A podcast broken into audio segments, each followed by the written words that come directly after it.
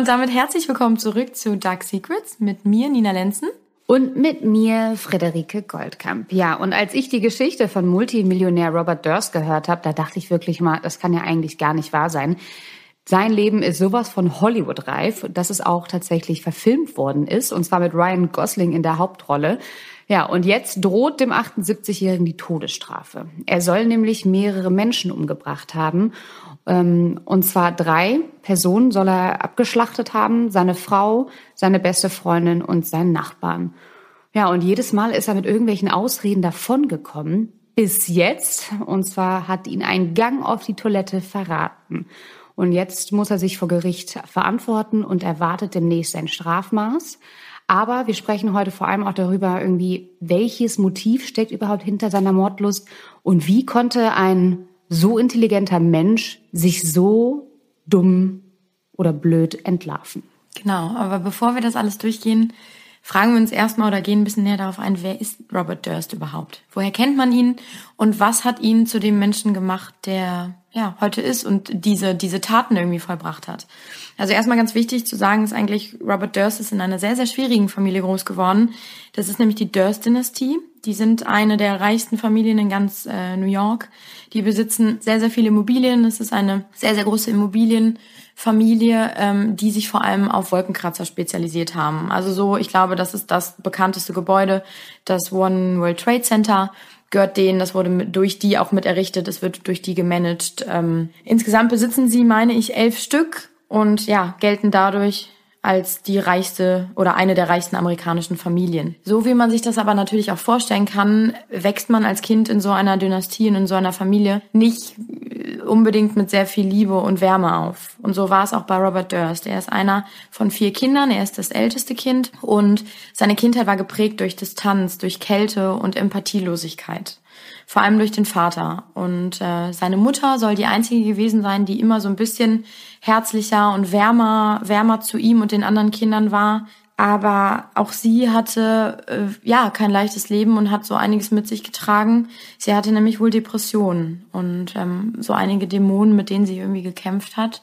Und so kam es dann, dass sie als Robert ungefähr, ja, ich glaube, er war sieben Jahre alt, ähm, ist sie abends in deren Villa in, in Manhattan, also in einer der, der reichsten und nobelsten Straßen und Gegenden der Stadt, ist sie hoch aufs Dach gegangen und hat sich vom Dach gestürzt und ist gestorben. Und äh, Robert, so sagt man, man weiß es nicht hundertprozentig, ich kann es mir irgendwie nicht vorstellen, ähm, dass der Vater wohl so ja so sadistisch gewesen sein soll und so kaltherzig, dass er Robert, den kleinen siebenjährigen Jungen, ans Fenster gezerrt hat, damit er zuguckt und sieht, was seine Mutter da gerade macht.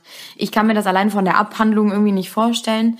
Aber Fakt ist, dass Robert mit sieben Jahren so wohl die ja, einzige warme Quelle, sage ich jetzt mal, und die einzige liebe Person aus seiner Familie verloren hat. Und da ist er wohl nicht so wirklich mit klargekommen, verständlicherweise. Und so kam es dann, dass über die Kindheit hinaus Robert immer wieder aufgefallen ist durch vor allem Lügen, durch Wutausbrüche, die unkontrolliert waren, durch sehr, sehr auffälliges Verhalten auch in der Schule. Also er hat zum Beispiel seinem Vater einmal erzählt, er würde im Schulorchester irgendwie äh, mitmachen und mitspielen, damit er irgendwie von seinem Vater ein Instrument, ich glaube es war eine Oboe, bekommt.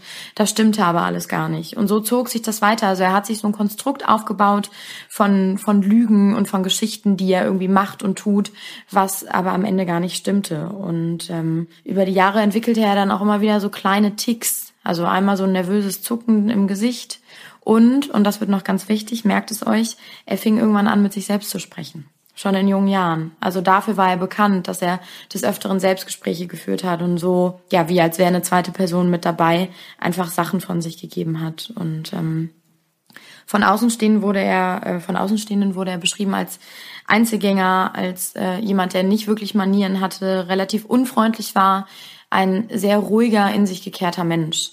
Und ähm, so scheint es doch sehr, sehr viel mit sich selbst einfach ausgemacht hat und äh, vieles quasi im Verborgenen ähm, ja, aus, ausgearbeitet. Und äh, so kam es 1971, lernte er dann, also er studierte Wirtschaftswissenschaften an der Uni und lernte 71 dann seine Frau kennen. Genau, und zwar die Katie McCormack. Und Katie war ein oder war eine unglaublich äh, fröhliche, aufgeschlossene, hübsche Frau, die Medizin studiert hat. Und äh, die beiden haben sich äh, verliebt und dann auch relativ schnell Nägel mit Köpfen gemacht. Also sie waren sehr, sehr glücklich und ähm, der Robert hat sie dann relativ schnell geheiratet und dann sind die beiden auf seinen Wunsch raus aufs Land gezogen und haben einen Bioladen eröffnet. Und das fand ich total spannend, weil man ja eigentlich denkt, der Junge hat ja eigentlich alles, er gehört zu den fünf reichsten Familien, ähm, hat eine absolute Immobiliendynastie im Hintergrund. Warum möchte er denn unbedingt da raus? und einen Bioladen eröffnen. Und sein Vater war auch gar nicht damit einverstanden. Katie McCormack hat man gesagt, hat es aus Liebe mitgemacht. Ähm, man weiß aber auch gar nicht, ob es unbedingt auch ihr Wunsch war. Auf jeden Fall war es Roberts Wunsch und er war total glücklich auf dem Land und er hat es total genossen. Und der wollte eigentlich mit seiner Familie nicht so viel zu tun haben, was ja auch verständlich ist, nachdem äh, was mit seiner Mutter passiert ist. Und wenn das stimmt, dass sein Vater ähm, ihn sozusagen gezwungen hat, das Ganze mit anzuschauen, das ist natürlich furchtbar.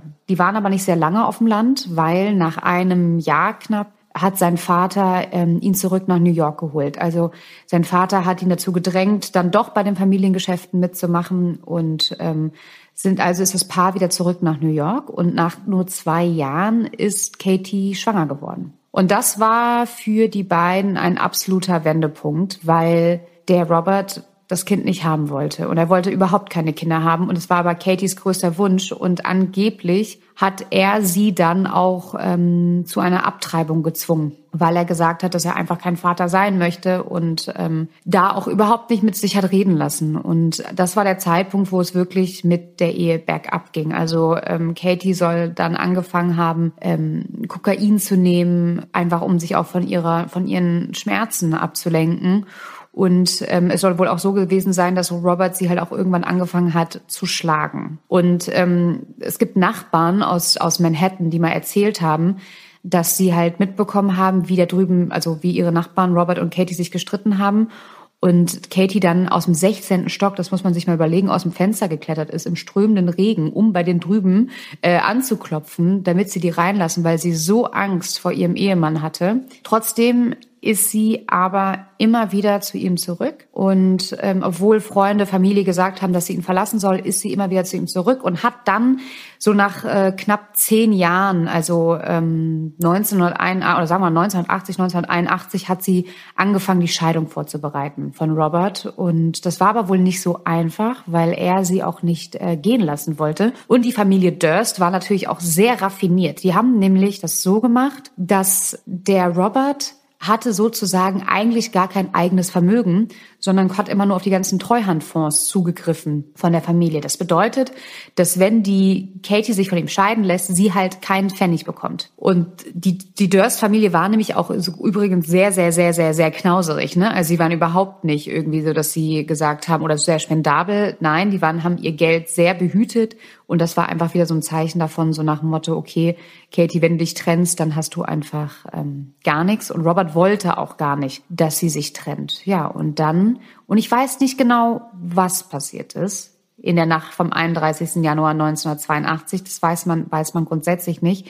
Aber da wurde Katie zum letzten Mal gesehen. Und angeblich saß sie in einem Zug auf dem Weg in die Stadt, als sie dann verschwand. Zumindest ist das, was Robert Durst erzählt. Richtig. Er gibt an, sie hätten einen Streit gehabt, hätten sich dann aber wieder vertragen und er hätte sie zum Zug gebracht, sie hätte sich reingesetzt und danach hätte er sie nie wieder gesehen.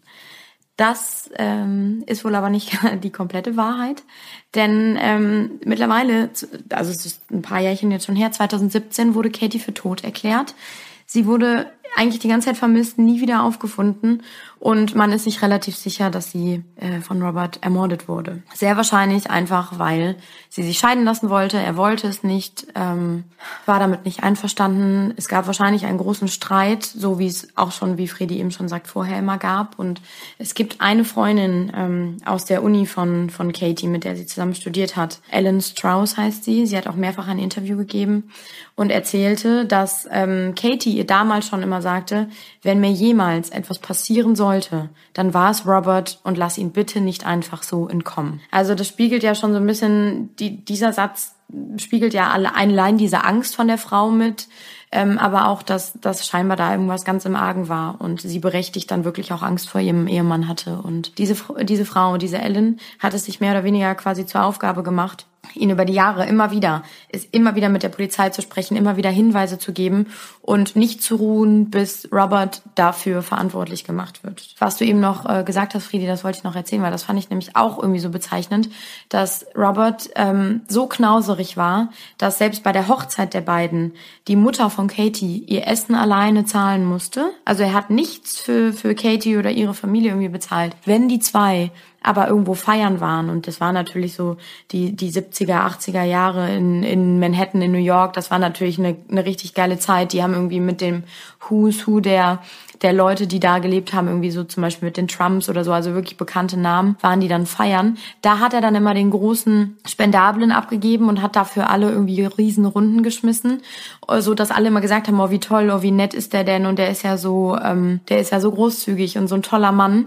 Aber hintenrum hat er halt eben da dann wieder jeden Cent umgedreht und war nicht bereit, irgendwas zu zahlen. Und das, ich fand das so, das ist zwar so ein so ein lapidares Beispiel eigentlich, aber irgendwo ist es auch wieder so so bedeutend, weil er nach außen versucht hat, jemand anders zu sein. Und er wollte immer der sein, wo alle sagen, das ist was für ein toller Mann, hat aber eigentlich ein ganz anderes Leben geführt. Ja, so verschwand auf jeden Fall seine Frau 1982. Und ähm, Natürlich sind die Ermittler dann, der Fokus ist relativ schnell auf ihn gerückt, aber sie haben ja, wie gesagt, nie irgendwelche Beweise gefunden. Und der Bruder von der Katie hat halt mal erzählt, der soll wirklich Todesangst vor ihm gehabt haben. Also er hat ihn als Psychopath ähm, oder psychopathisch beschrieben und ähm, er glaubte zum, zum Beispiel, dass Robert das Verschwinden von Katie wirklich lange geplant hat und dass, dass er das Ganze an Hunden geübt hat. An seinen heißt, Hunden, ne? An seinen an, Hunden, genau. Ja. Und es das heißt nämlich, dass, oder man sagt, dass Robert bis zu sieben Hunde umgebracht hat.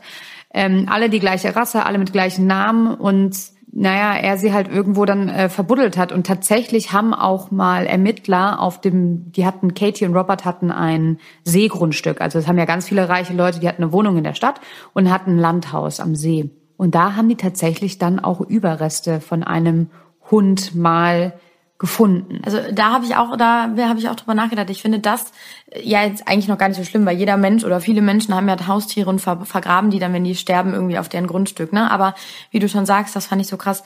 Sieben Hunde, immer die gleiche Rasse und sobald einer starb, und das war halt echt oft irgendwie, der war nicht alt und hatte nichts vor und auf einmal war er tot, holte er sich sofort einen neuen Hund, der hieß dann immer wieder Igor. Igor war der Name. Und, ähm, und das immer wieder. Und das ist ja, also das allein die Tatsache, das ist doch total krank, dass er über Jahre an seinen Hunden sozusagen geprobt haben soll, wie man jemanden umbringt, beziehungsweise wie man die Leiche vielleicht auch irgendwie zerkleinert oder so, keine Ahnung, ne? Aber das ist ja völlig, völlig, völlig krank. Aber das waren halt eben, ne, wie du eben schon sagst, die, es wurde ermittelt in alle Ecken und Kanten und es gab aber nicht wirklich Beweise und deswegen hat nie eine Anklage stattgefunden. Das war also Nummer eins, wo er äh, als Hauptverdächtiger im Raum stand und ähm, ihm aber nichts nachgewiesen werden konnte. Und äh, so lief das dann weiter. 2000 sollte ähm, dieser Fall neu aufgerollt werden, also ein paar Jährchen später. Und 18. 18, genau, 18 Jahre. und ähm, dazu sollte ähm, seine Freundin und Assistentin, Susan hieß sie, äh, sollte ähm, vernommen werden, beziehungsweise nochmal befragt werden. Aber ein Tag bevor das stattfinden sollte, ist sie verschwunden, beziehungsweise tot in, nicht verschwunden, tot in ihrem Haus aufgefunden worden. Und auch da vermutet man wieder, dass er es war. Dass er derjenige war, der sie äh, ganz heimtückisch mit äh, einem Schuss in den Hinterkopf ja, umgebracht haben soll. Ja, viele sprechen auch davon, ähm, dass es wie so eine Hinrichtung war. Ne? Und vor allem auch die Ellen Strauss, ähm, von der wir gerade auch gesprochen haben, ist sich halt sicher, dass Susan Berman einfach auch zu viel wusste, weil die beiden waren seit ihrer Kindheit wirklich beste Freunde und man vermutet halt, dass sie sozusagen bei seinem ersten Mord Komplizin war. Alibi gegeben hat, ne? Oder ein Alibi, genau. In irgendeiner Weise ihm dann halt ähm, geholfen hat.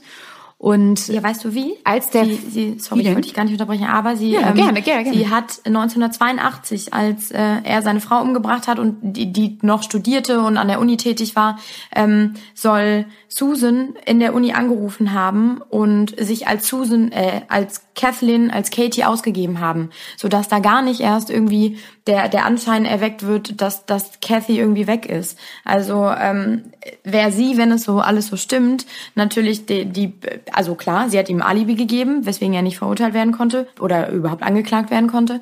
Aber B ist sie natürlich quasi die Kronzeugin schlechthin, weil sie war diejenige, die das alles mitbekommen hat. Ne? Genau, absolut. Und da hat sie aber 18 Jahre lang war Ruhe und ähm, angeblich, weil die Susan Berman war auch eine Autorin und sie soll angeblich ein Buch geschrieben haben, in dem auch vorkam und wo man gesagt hat, so, hm, das erinnert aber alles sehr an Robert Durst und an Katie.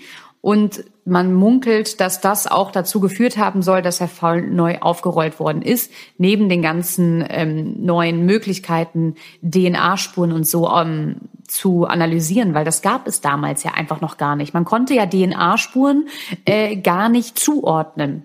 Und so wurde der Fall neu aufgerollt und Robert Durst tauchte ab 2000, weil ähm, er einfach wieder überall in den Medien stattgefunden hat und er wollte einfach nicht mehr sich selbst sein, sage ich mal. Und so verkleidete sich der Millionär als alte Frau und lebte in einer 300-Dollar-Wohnung äh, in Texas. Und ähm, er bzw. sie hat sich dann als taubstumm ausgegeben und es war halt, lebte dann halt als Transvestit, ne? Und es war irgendwie wohl so skurril, weil jeder, der sie dann gesehen hat, sofort gecheckt hat, das ist ein Mann. Aber man wusste nicht, wer dieser Mann ist ähm, und hat dann da unter einem falschen Namen auch gelebt und hatte auch einen Nachbarn, äh, der dann zu nah kam, sage ich jetzt mal, aber da kommen wir gleich drauf zurück. Und auf jeden Fall war es dann so, dass dann die ähm, Susan Berman soll dann, als der Fall neu aufgerollt äh, worden ist, ihn erpresst haben weil sie war wohl die Einzige, die wusste, wo er ist und ähm, hat ihn wohl angerufen, hat gesagt, dazu, ich brauche Geld, weil sie auch ihr Leben nicht im Griff hatte und hat ihn dann erpresst und hat gesagt, wenn du mir nicht Geld überweist, dann packe ich aus und äh, du weißt ja, was dann passiert sozusagen. Genau. Und kurz vor der Anhörung war sie tot. Richtig.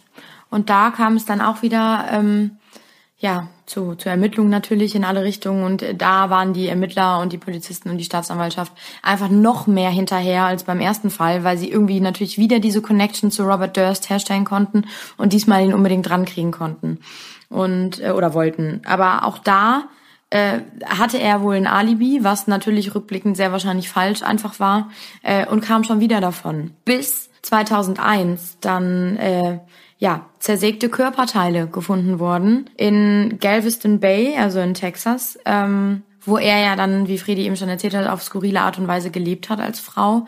Ähm, und man konnte herausfinden, dass es eben sein Nachbar war, dass es ähm, sein Nachbar Morris war, der ähm, von ihm sehr wahrscheinlich einfach erschossen wurde und im Anschluss soll er ihn mit einer Säge und einem Messer in mehrere Stücke geteilt haben, in eine Plastiktüte geschmissen haben und diese Plastiktüte halt eben ins Wasser geworfen haben. Und ähm, ja, und ähm, was ich halt so krass fand, war auch bei diesen mehreren Säcken mit den Leichenteilen, die wurden gefunden von einem Vater mit einem Sohn beim Angeln und es muss wirklich ein unglaublich schlimmer Anblick gewesen sein. Und zwar in dem einen Sack war dann halt nur der Torso zu sehen, in dem anderen waren dann die Gliedmaßen. Also absoluter Horror, wenn ich mir vorstelle, ich weiß nicht, auch für ein Kind, ne, ähm, dass das gefunden hat. Und in diesen Leichensäcken war wohl ein Zettel mit einer Adresse. Und warum und was, was das für ein Zettel war, weiß ich nicht. Und dann sind die aber auf jeden Fall sehr, sehr schnell dahinter gekommen, wer das Opfer ist. Und das Opfer war halt eben der Nachbar von Robert Durst. Und dann wurde er natürlich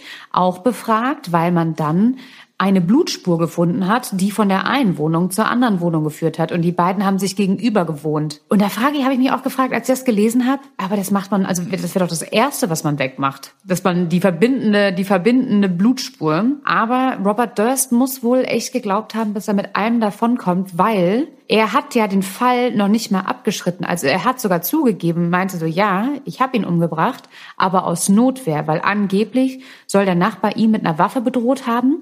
Und Robert Durst hat dann in seiner Panik äh, auch dann natürlich ähm, sich gewehrt. Dabei ist der Mann zu Tode gekommen.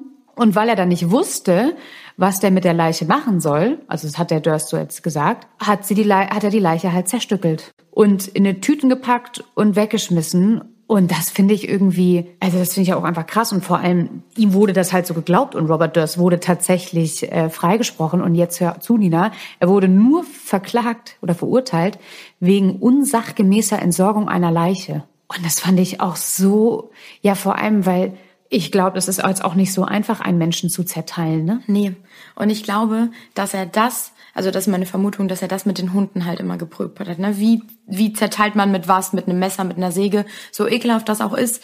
Aber es ist natürlich nicht leicht, glaube ich, irgendwie mit einem, allein mit einer fetten, scharfen Säge Knochen von einem Menschen zu oder generell von einem Lebewesen zu durchteilen. Und ähm, der muss da wahrscheinlich Stunden mit verbracht haben. Ne? Komplett. Und er hat auch mal, es gibt ähm, auf YouTube, kann man sich seine Vernehmung anhören. Die geht über zwei Stunden. Das ist total verpixelt, das Bild. Und da fragt ihn die Polizei halt auch, spricht ihn darauf an und dann sagt er, das war so ganz skurril. Hat er gesagt, ja, natürlich ist das nicht so einfach, aber es ist ja auch kein nicht einfach ein Hühnchen zu zerteilen. Ähm, man weiß doch, dass man nicht durch den Knochen schneiden muss. Man weiß doch, dass man an den Gliedmaßen, an den Gelenken schneiden muss. Und dass man jetzt nicht durchs Brustbein irgendwie sich da arbeitet, sondern dass man halt wirklich Kopf, Arm, Beine alles abmacht. Und da habe ich auch, das fand ich auch, ja, voll da, das fand ich auch so, ähm, so, so furchtbar. Und das mögliche Motiv, ähm, warum sein Nachbar dann auch sterben musste, ist halt, weil er wahrscheinlich rausgefunden hat, wer er ist. Und ganz genau. Der hat sich so in Sicherheit gewegt, glaube ich, da in Texas und dachte, er kann da ein unerkanntes Leben führen. Ähm, und hat ja dann einfach wieder Angst bekommen, ne? dass dass er irgendwie da erkannt wird und vielleicht doch irgendwie nochmal zur Rechenschaft gezogen wird. Aber ich finde das so krass. Es gibt auch Bilder von, von ihm in dem Gerichtssaal, ähm, als das Urteil eben nicht schuldig verkündet wird. Der ist sowas von selber in, also man sieht ihm richtig an, dass er selber kaum glauben kann und dass er so erleichtert ist in dem Moment, dass er schon wieder jetzt ein drittes Mal sehr wahrscheinlich einen Menschen umgebracht hat und dafür einfach nicht bestraft wird. Das ist total irre. Also wenn man, wenn man sich das anguckt, wie er da steht und es wird verkündet und er, ihm fällt alles aus dem Gesicht, weil er selber so ungläubig gerade ist. Das ist ja auch irgendwo schon bezeichnet. Voll und vor allem ähm, hat er sich ja auch überhaupt nicht für seine Taten geschämt, weil es wurde ja der Film äh, All Good Things mit Ryan Gosling über ihn gedreht und ähm, dieser Hollywood-Film und das fand er wohl ganz, ganz, mhm. ganz, ganz toll. Und dann war ja ähm, 2011, glaube ich, ne, ja. fing die Dreharbeiten an für diese Fernsehdokumentation The Jinx von HBO, die wirklich alles verändern sollte. Und jetzt haltet euch fest, also ist jemand, die machen, Journalisten machen eine Dokumentation über einen, einen Multimillionär und über einen freilaufenden Mörder. Die wissen oder die vermuten sehr stark, okay, Robert Durst ist ein Mörder und wir wollen das jetzt aufklären. Und dieser Typ war so von sich selber oder ist so von sich selber überzeugt, dass er einem Interview tatsächlich zugestimmt hat. Der hat gesagt, oder nicht? So habe ich doch, das auf jeden Fall. Ich, doch, ne? Auf jeden Fall hat er. Ja. Aber was ich noch viel krasser fand, er hat nach diesem Film, der muss so berührt von diesem Film gewesen sein, All Good Things, ähm, dass er wohl geweint hat in mehreren Szenen und gemerkt hat, oh, das ist ja mein Leben irgendwie, ähm, dass er selbst den Regisseur nach dem Film, nachdem er den gesehen hat, kontaktiert hat. Und daraufhin kam erst der Kontakt zustande. Also das war bevor diese Doku dann eben produziert wurde, hat er eigenständig, wahrscheinlich aus dem größten Geltungsdrang, den man sich nur vorstellen kann, diesen Regisseur irgendwie ähm, kontaktiert kontaktiert. Und daraufhin ist halt eben diese Doku ähm, The Jinx, der Unglücksbringer, ähm, der halt auch vor allem oder die vor allem um sein Leben, aber auch um diese ähm, diese Male, dass er irgendwie in Kontakt steht oder stand mit Menschen, die zu Tode gekommen sind und er wurde nie dafür zur Rechenschaft gezogen. Also darüber geht die Doku und er setzt sich dahin, wie Friedi gerade schon sagt, und und erzählt einfach davon. Das ist doch total irre. Also da merkst du ja schon, dass er so ein krasses Bedürfnis hatte, stattzufinden, preiszugeben, was für ein toller Mensch er scheinbar ist oder wie auch immer. Das ist ähm, das ist ja schon narzisstisch. Absolut, ja. Und äh, Nina, dann gab es ja diese eine skurrile Toilettenszene. Und ich muss kurz, bevor Nina das erzählt, also als wir auf, die, auf dieses Thema gekommen sind, habe ich das ja Nina geschickt und meinte, Nina, guck dir das mal an. Das ist ja, das ist ja total krass. Da lebt ein Mann jahrelang mit einem dunklen Geheimnis und es kommt jetzt erst raus, äh, kurz vor seinem Tod so ungefähr. Und du hast nur zu mir gesagt, ey, stimmt, das ist doch der, der sich so bescheuert auf der Toilette verraten hat. Und da habe ich nur gedacht, bitte was? Also total krass. Äh, Nina, erzähl du. Genau, also wie, wie wir eben schon gesagt haben, diese HBO-Serie wurde dann eben produziert ähm, sie wurde 2015 ausgestrahlt. Man kann sie wahrscheinlich auch hinter einer Bezahlschranke sich angucken. Und ähm, es ist so, er sitzt im Interview und spricht darüber und er wird natürlich auf diese ganzen Todesfälle angesprochen. Und das fand ich schon so krass. Die vergleichen zum Beispiel oder wollen den, den, die Verbindung zwischen dem Mord an Susan und ihm ja, herstellen und ähm, haben Beweisstücke. Und zwar gibt es einen Brief, den er an seine Freundin Susan geschrieben hat, an ihre Adresse. Und er hat A schon mal das Wort Beverly von Beverly Hills falsch geschrieben, also Beverly eigentlich. Und ähm, man konnte dann, weil es gab eine, eine Notiz, einen kleinen Zettel mit einer Adresse in Beverly Hills und da steht einfach nur die Adresse und darunter äh, Leiche. Und das wurde der Polizei zugespielt. Und diese beiden Handschriften sind sich sehr, sehr, sehr ähnlich. Plus zweimal ist eben dieses Wort Beverly falsch geschrieben. Und daraufhin haben die natürlich versucht, das irgendwie in Verbindung zu bringen, was ja eigentlich schon ein total krasses Indiz ist. Und sie sprechen ihn darauf an und er sagt sowas wie, nee, also ich sehe zwar, dass da zweimal das Wort Beverly falsch geschrieben ist und dass das beides in Großbuchstaben sind, aber ansonsten kann ich da nichts erkennen und ich weiß von nichts und bla bla. Also redet sich wieder raus und sie schaffen es nicht, ihn irgendwie darauf festzunageln nageln. Und dann kommt der Moment. Äh, man kennt es ja wahrscheinlich, hat man schon mal gesehen, je nachdem, wenn ein Interview geführt wird, haben die Menschen natürlich ein Mikro angesteckt, damit äh, der Ton sehr gut zu hören ist. Die Kamera läuft, die Leute reden ins Mikro, alles ist aufgezeichnet. In einem Moment muss Robert Durst aber sehr, sehr dringend auf Toilette, bittet darum, aufstehen zu dürfen. Es passiert alles so hektisch und so schnell, dass er einfach aufspringt. Keiner darüber nachdenkt, dass er immer noch das Mikro anhat, dass das Mikro an ist und dass die Kamera läuft. Und das ist eigentlich der wichtige Punkt. Wäre die Kamera nämlich aus, würde man das alles nicht hören. Es läuft aber und so passiert es, dass er, und jetzt kommen wir zu dem Tick, den er in, der Kindheit entwickelt hat, er hat auf Toilette Selbstgespräche geführt. Ähm, man hört, man kann sich diese, diese, diese Aufnahme auch anhören. Es ist relativ verstörend, weil man irgendwie das Gefühl hat, erst denkt man, mit wem redet er da gerade und dann merkt man, er redet mit sich selbst. Er furzt zwischendurch, er rülpst zwischendurch, man hört ähm, die Toilettenspülung, also man weiß, er ist auf Toilette und fühlt sich ungehört. Dann sagt er Sachen, also er redet sehr, sehr lange, aber die ausschlaggebenden Dinge sind einfach nur, what the hell did I do? Kill them all, of course. Also, was zur Hölle habe ich getan? Ich habe sie natürlich alle umgebracht. Nummer eins. Und dann sagt er noch, there it is, you're caught. Also, da hast du's, du bist ertappt oder du bist gefasst. Und ähm, das hat er eben zu sich selber gesagt das ist aber natürlich nicht direkt aufgefallen, weil natürlich gab es Unmengen an Material, das alles musste erstmal gesichtet werden und so kam es. Und du gehst ja eigentlich nicht davon aus, wenn du als Mensch dir dann danach das Material anguckst, äh, dass du dann diese Toilettenszene, weil du, du siehst ja eigentlich nur den Verhörraum, wo er vorher saß, wo die das Interview geführt haben und weißt, der Mensch ist gerade aufgestanden auf Toilette. Normalerweise, so denke ich mir, würdest du einfach schnell durchspulen, damit du weiterkommst. Aber so zum Glück kam es, dass sich das jemand angehört hat und auf einmal dachte, Moment mal, der redet mit sich selbst.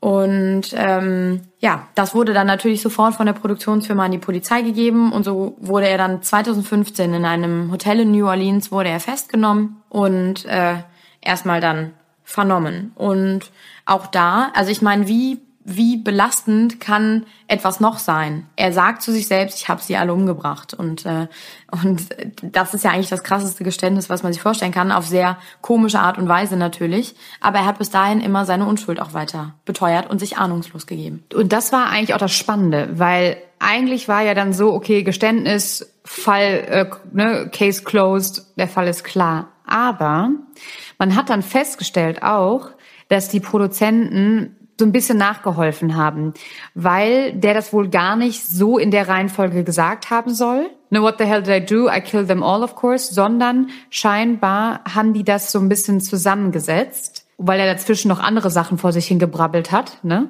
Der, die Staatsanwaltschaft hat halt gesagt, kill them all. Auch wenn er das sagt, muss das ja nicht unbedingt ein Geständnis sein. Und zum Beispiel auch so verführerisch es ist, dieses, was habe ich bloß gemacht, kann halt auch irgendwie ein Ausdruck des Entsetzens sein, ne? Ähm, Dass er dem zugestimmt also, hat oder so, ne? Ja, genau. Mhm. Was, was zur Hölle habe ich, was tue ich mhm. hier, ne? Und was habe ich bloß gemacht?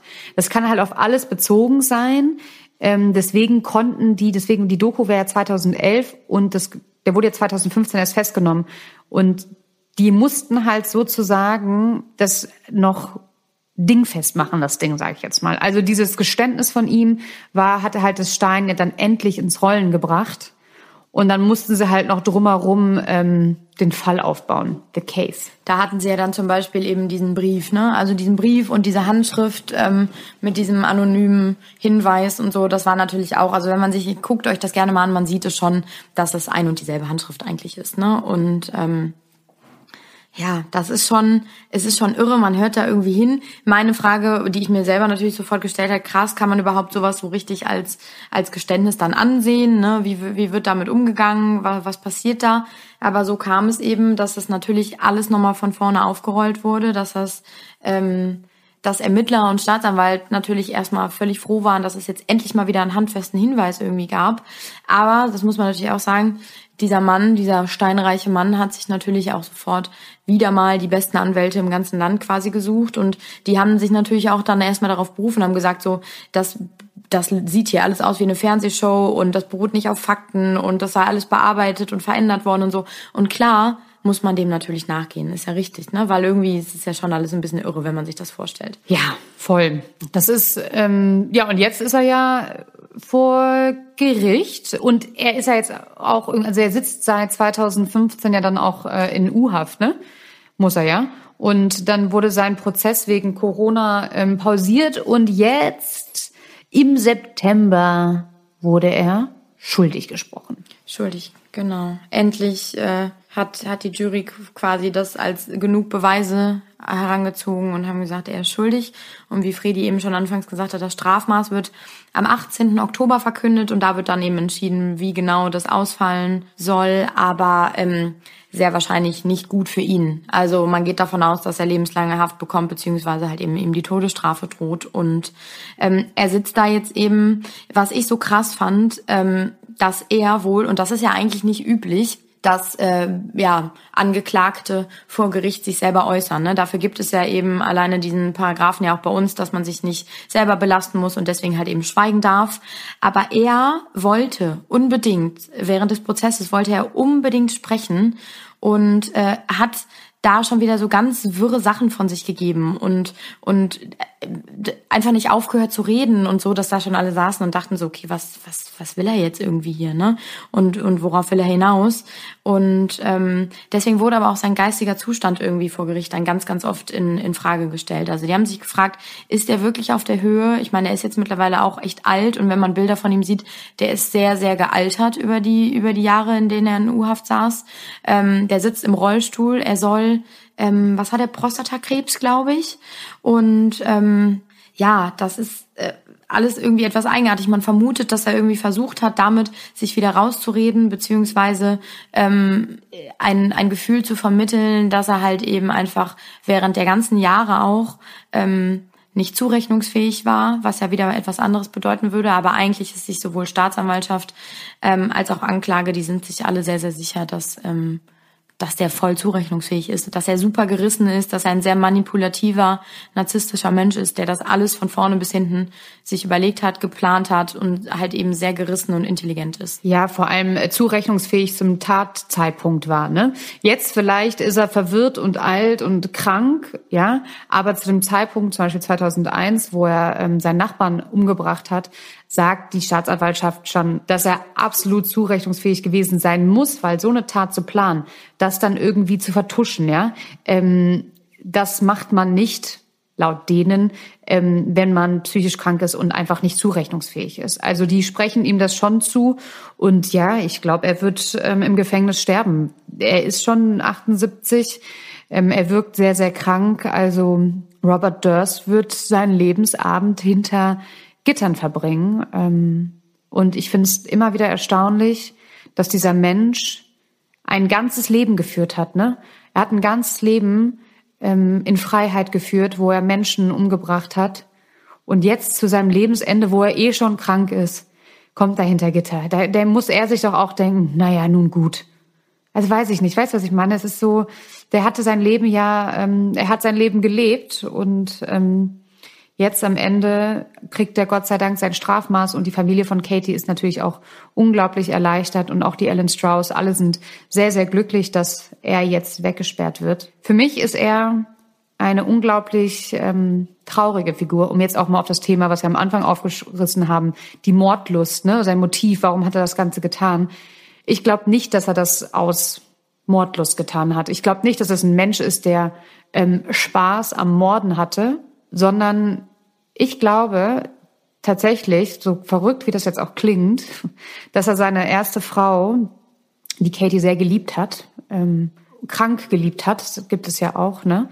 Ähm, und sie dann aus dem Affekt, aus einer verzweifelten Handlung, keine Ahnung, aus Wut umgebracht hat und eigentlich sein ganzes Leben nur damit zugebracht hat, diese Tat zu vertuschen und hinterherzuräumen, damit es bloß nicht rauskommt. Und deswegen mussten die Leute, die dann so viel wussten, seine beste Freundin musste dann deswegen sterben und sein Nachbar ja dann auch. Aber warum aber warum zum Beispiel den Nachbar? Weil letzten Endes ähm, hätte er dann irgendwie, ja, der Nachbar, also er wollte wo, woanders leben mit einer anderen Identität quasi und unerkannt bleiben und der Nachbar ist vielleicht dahinter gekommen.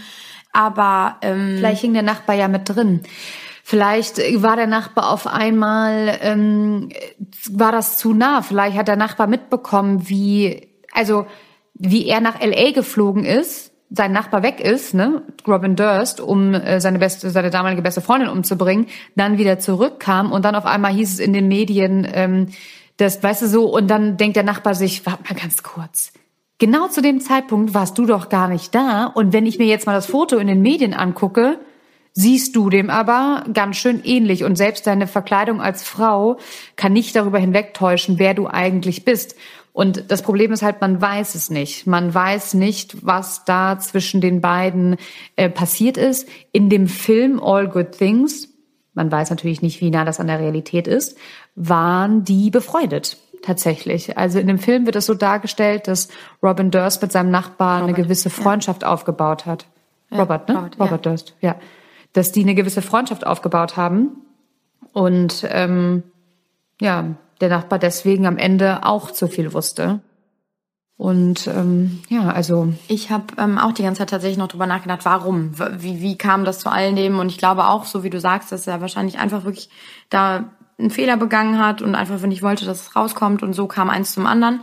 Ich glaube aber auch, dass es wieder so ein klassischer Fall von armer, reicher Junge wahrscheinlich ist. Ne? Also er hatte alles, der hatte viel Geld und irgendwo ja auch Erfolg, aber trotzdem hat er immer irgendwo ja wahrscheinlich eine Leere da gespürt. Der hat auch einmal in einem, Interview gesagt, mein Leben lang hatte ich mehr Geld, als ich jemals hätte ausgeben können, aber es hat mich nicht glücklich gemacht. Und das ist wieder so ein Zeichen. Also es ist eine andere Ausprägung wahrscheinlich, was er da ausgelebt hat, als jetzt wie so ein Epstein zum Beispiel oder so. Aber am Ende des Tages ähm, ist das auch wieder ähm, ja so ein so eine dunkle Seite, die die mit sich rumschleppen, die auch ähm, durch durch das meiste Geld und durch durch Ansehen und irgendwie einen sehr sehr tollen und berühmten Nachnamen, die einfach nicht helfen kann. Und ich glaube, dass viele Dinge in der Kindheit ihn so geprägt haben, dass er hundertprozentig ein sehr äh, empathieloser, narzisstischer Mensch war, der nur an sich gedacht hat der überlegt hat, wie er mit allem am besten klarkommt.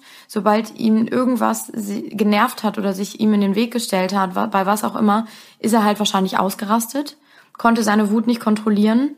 Und ähm, ob das jetzt im Affekt war, dass er seine Frau damals dann eben umgebracht hat oder eben gewollt, aber ähm, ich glaube, dass er auch bis heute, der sitzt da und, und redet komisches Zeug auch an Gericht und sagt so Sachen wie, ja, natürlich sage ich nicht immer die Wahrheit, aber größtenteils stimmt das schon, was ich sage. Ich glaube, das ist alles, weil der so intelligent ist und so schlau im Kopf, dass er das alles extra macht. Das kann natürlich sein. Ich, hab, ich denke immer noch wieder an diese kleine Kinderseele, was halt passiert. Ähm, und was das einfach für einen Butterfly-Effekt hat, ne? Also dann passiert so einem kleinen Siebenjährigen, also was wirklich Schlimmes, er muss das mit ansehen, oder also Fakt ist ja, er hat gesehen, wie seine Mutter gesprungen ist. Warum er das gesehen hat, ob sein Vater ihn gezwungen hat oder er zufällig da war, das weiß man nicht. Fakt ist, er hat gesehen, wie seine Mutter auf dem Boden aufschlägt und was das mit, mit einem Kind macht. Und ich finde es einfach Wahnsinn, was das für Kreise zieht. Und nochmal, was ich muss mal ganz kurz, weil wir auch die ganze Zeit davon reden, dass er seine erste Frau umgebracht hat. Ähm, es ist natürlich nicht bewiesen, ne? Weil sie ist ja noch verschont, sie ist ja eigentlich, sie für tot erklärt jahrelang verschwunden. Man weiß immer noch nicht, was mit ihr passiert ist. Man geht, genau, man geht davon ja, aus. Man geht also ganz stark davon aus, aber klar, er hat es nie gestanden, das ist richtig. Ähm, ich finde, das, was du sagst, dass wenn man das als Kind erlebt, ich glaube, das geht nicht spurlos an einem vorbei. Plus, das muss ja, wenn dir sowas widerfährt, egal was jetzt, aber aufgearbeitet werden. Und so war es in dieser Familie natürlich auch, dass ähm, das ein Tabuthema war. Dieser Selbstmord der Mutter, weil sie Depressionen hatte und nicht glücklich war im Leben. Das wurde mehr oder weniger alles totgeschwiegen und so hieß es dann auch nach außen hin, sie sei, ähm, hätte irgendwie einen Tablettencocktail oder irgendwas genommen, weswegen sie halluziniert hätte und dann einfach runtergestürzt wäre. Also es wurde als Unfall verkauft, sowohl nach außen als auch den Kindern weiter so einge, eingebläut, ähm, weil man eben in dieser sehr kalten, sehr, mh, mm, sehr distanzierten Familie halt eben einfach keine Fehler eingestehen wollte. Und ich glaube, das ist auch richtig schlimm, wenn du als Kind sowas miterlebst, generell keine Liebe erfährst und dann werden auch noch Fehler und, und Schwächen als was ganz, ganz Schlimmes dargestellt, dass du das nicht preisgeben darfst. Ich glaube, das hat ihn wahrscheinlich auch unfassbar geprägt, sobald er das Gefühl hatte, irgendwie auch nur äh, einen Fehler gemacht zu haben, dass er dann halt komplett in Deckung geht. Ne? Ich glaube, man hätte ihn einfach lassen, ähm, machen lassen sollen. Also mit diesem Bioladen ich glaube auch, dass er zurück musste nach New York und dass er da bei diesen Geschäften von seinem Papa mitmachen musste, was er ja auch gar nicht wollte, weil es war ja auch damals alles so ein bisschen dubios. Ne? Also die hatten auch am Times Square so ein paar Läden, so Peepshows und ähm, so ein bisschen im Milieu, sage ich jetzt mal. Und da musste der auch häufiger mal Cashgeld einsammeln. Ähm, ist natürlich dann auch nicht so einfach, ne? Und ich überlege gerade, stell mal vor, wie anders vielleicht alles gelaufen wäre, wenn er einfach mhm. mit seiner Katie ähm, den Bioladen hätte führen können. Aber Richtig. weiß man nicht, vielleicht wäre er auch da äh, ja. ausgerastet. Fakt ist, ja. ähm, wir haben hier einen Multimillionär, Milliardär, der dreifachen ja. Mord begangen hat und ähm, jahrelang dieses dunkle ja. Geheimnis mit sich getragen ja. hat. Ne? Das ist wirklich faszinierend. Und dann halt eben durch so einen doofen Zufall jetzt eben sehr skurril.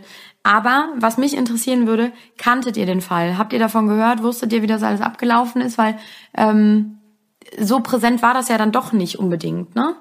Ähm, also in Amerika klar, total, aber hier bei uns. Ähm, deswegen gebt uns doch gerne mal Feedback. Gerne. Ähm, Wir freuen uns. Genau. Und dann hören wir uns. Also hoffen, dass es euch gefallen hat und dann hören wir uns in zwei Wochen wieder. So machen wir's. Ciao, ciao. Tschö.